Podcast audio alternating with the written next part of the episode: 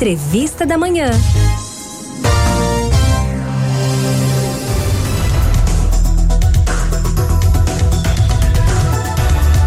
Olha, minha gente, a vida a dois introduz uma responsabilidade que até então era solitária: o planejamento financeiro para casal. Falar sobre dinheiro, receitas, despesas, metas e investimentos deve fazer parte da rotina. E para isso, hoje a gente conversa com a educadora financeira Taramis Serra sobre orientações para evitar crises conjugais por conta do dinheiro. Bem-vinda, Taramis, aqui ao nosso Manhã 105. Bom dia, bom dia, muito obrigada. Vamos justo para a gente começar essa nossa conversa, eu queria saber como conversar sem dinheiro, sem ter briga. Bom, falar, falar sobre dinheiro já gera naturalmente um embate. Uhum. Então, na maioria das vezes é isso. Ter conversas difíceis não é uma exclusividade da minoria grande parte dos casais enfrentam esse desafio. Então, diante de uma situação, de uma conversa difícil, o que, que as pessoas fazem? Natural e instintivamente. Elas fogem, porque a fuga é o reflexo do medo. E elas têm medo de brigar, porque todas as vezes que tentam ter uma conversa difícil, elas não conseguem, elas brigam. Então, as brigas, elas geram um afastamento, mas essa fuga, ela afasta o casal também. Então, no relacionamento, a gente tem a tendência de achar que o outro ele já sabe de tudo, mas até mesmo o óbvio precisa ser dito. O medo das conversas difíceis pode atrapalhar bastante uma pessoa, e não é só nesse âmbito de relações pessoais, profissional também. Então, para evitar um embate, há quem silencie. Hum há quem mande uma mensagem de texto, há quem mande um e-mail. Então, a palavra-chave para a gente começar hoje é treino. Essa é a primeira chave que eu quero entregar para vocês hoje. Para uma comunicação eficaz, assertiva, é possível não fugir de uma conversa difícil e conseguir expressar tudo aquilo que você sente, que você deseja, né? Comunicar de forma clara, de forma concisa mesmo. Perfeito. Uma ouvinte que não quis se identificar também, ela diz aqui: eu e meu marido trabalhamos, mas ele recebe mais que eu e por vezes passa isso na minha cara. E agora? E agora? Vale a pena você tentar explicar como você se sente. Não é brigar, não é rebater as ofensas. Chame para essa comunicação assertiva no momento que as coisas estiverem mais tranquilas. Muitos casais vivem essa desigualdade salarial, seja por parte do homem ou por parte da mulher.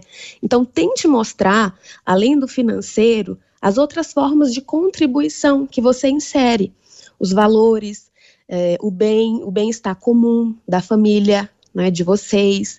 Então, são, são riquezas que transcendem o material.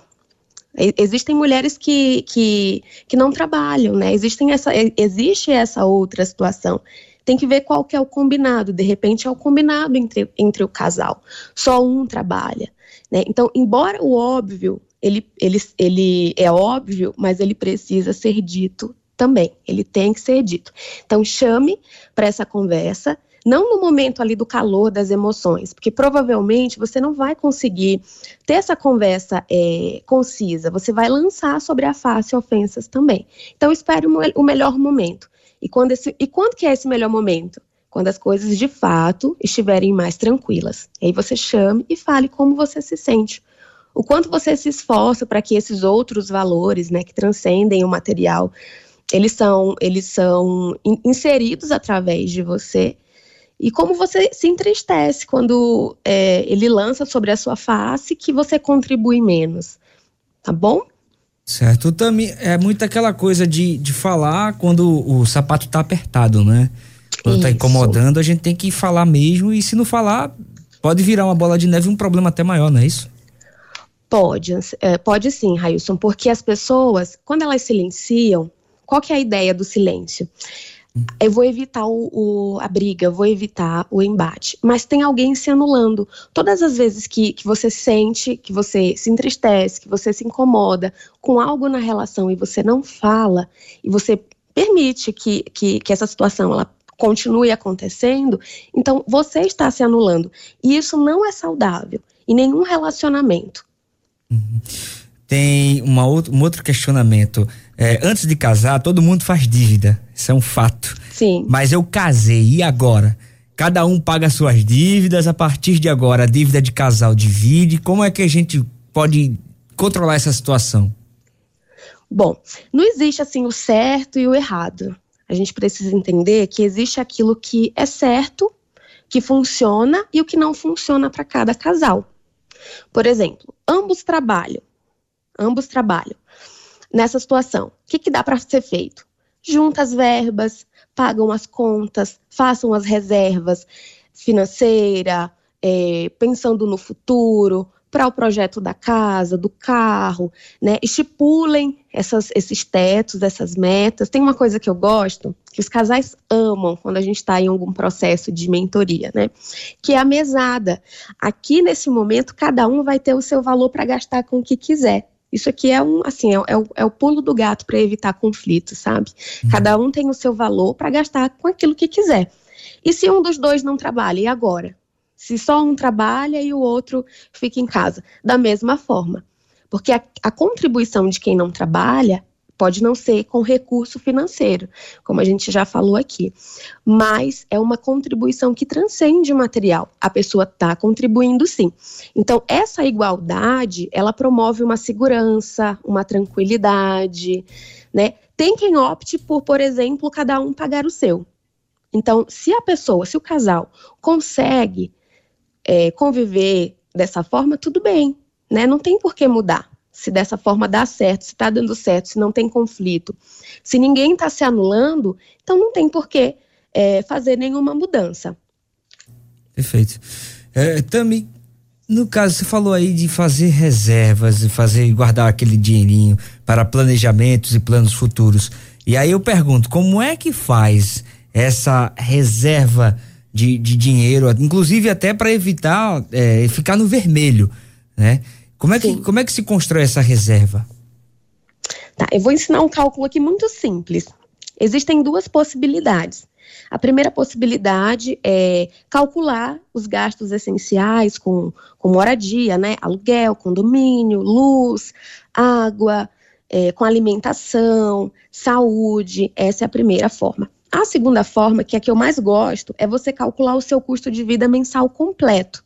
Além desses gastos essenciais, você inclui os não essenciais, como, por exemplo, o lazer, é, o salão de beleza, entre outros. Identificando é, esse custo mensal, o que, que você vai fazer? Você vai calcular, se você for empreendedor, você vai multiplicar esse valor mensal por 12. E aí a gente vai encontrar o, o, valor ideal da reserva de emergência. E se você não for empreendedor, você vai pegar esse custo de vida mensal completo e vai multiplicar por seis. E a gente vai ter aí o valor ideal para a constituição dessa reserva de emergência. Hum, interessante essa base de cálculo, nem eu conhecia. Mas é, já que estamos falando da vida a dois de casal, vem aí filhos. Como é que a gente pode incluir os filhos, envolver os filhos na questão financeira da casa? Railson, a educação financeira infantil, ela é fantástica, porque as crianças, elas costumam aceitar bem, elas se envolvem bem quando elas são estimuladas pelos pais. Dinheiro parece assim que é uma conversa para adulto, mas não é.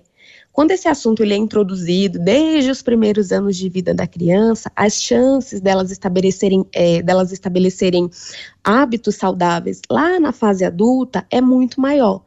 E as crianças, elas aprendem muito mais pelo exemplo do que pelas palavras.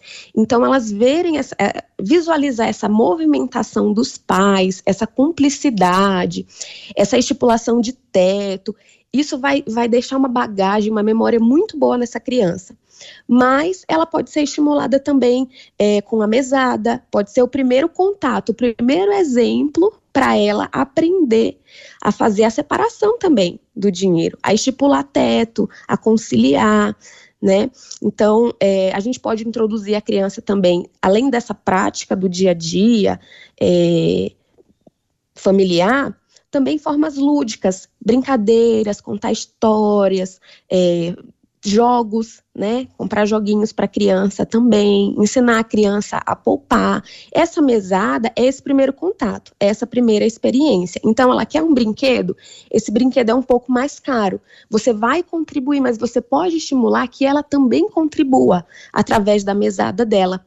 Então você vai estar tá ensinando a tua criança a fazer tetos, a se programar para fazer uma compra, porque o que a gente faz? A gente primeiro espera ter o dinheiro para depois se planejar. E o que a gente tem que fazer é o inverso. Primeiro se planeja e depois tem o dinheiro.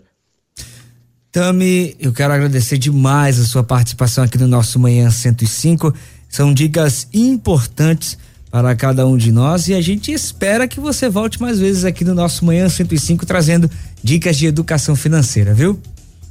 Obrigada, Raíssa. Eu que agradeço. E volto sim, pode me chamar que eu volto. Redes sociais para as pessoas que quiserem conversar com você, contato, fica à vontade.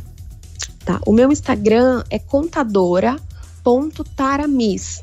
Contadora.taramis. Perfeito. Um grande abraço, boa terça-feira um para você, viu? Ciao, ciao.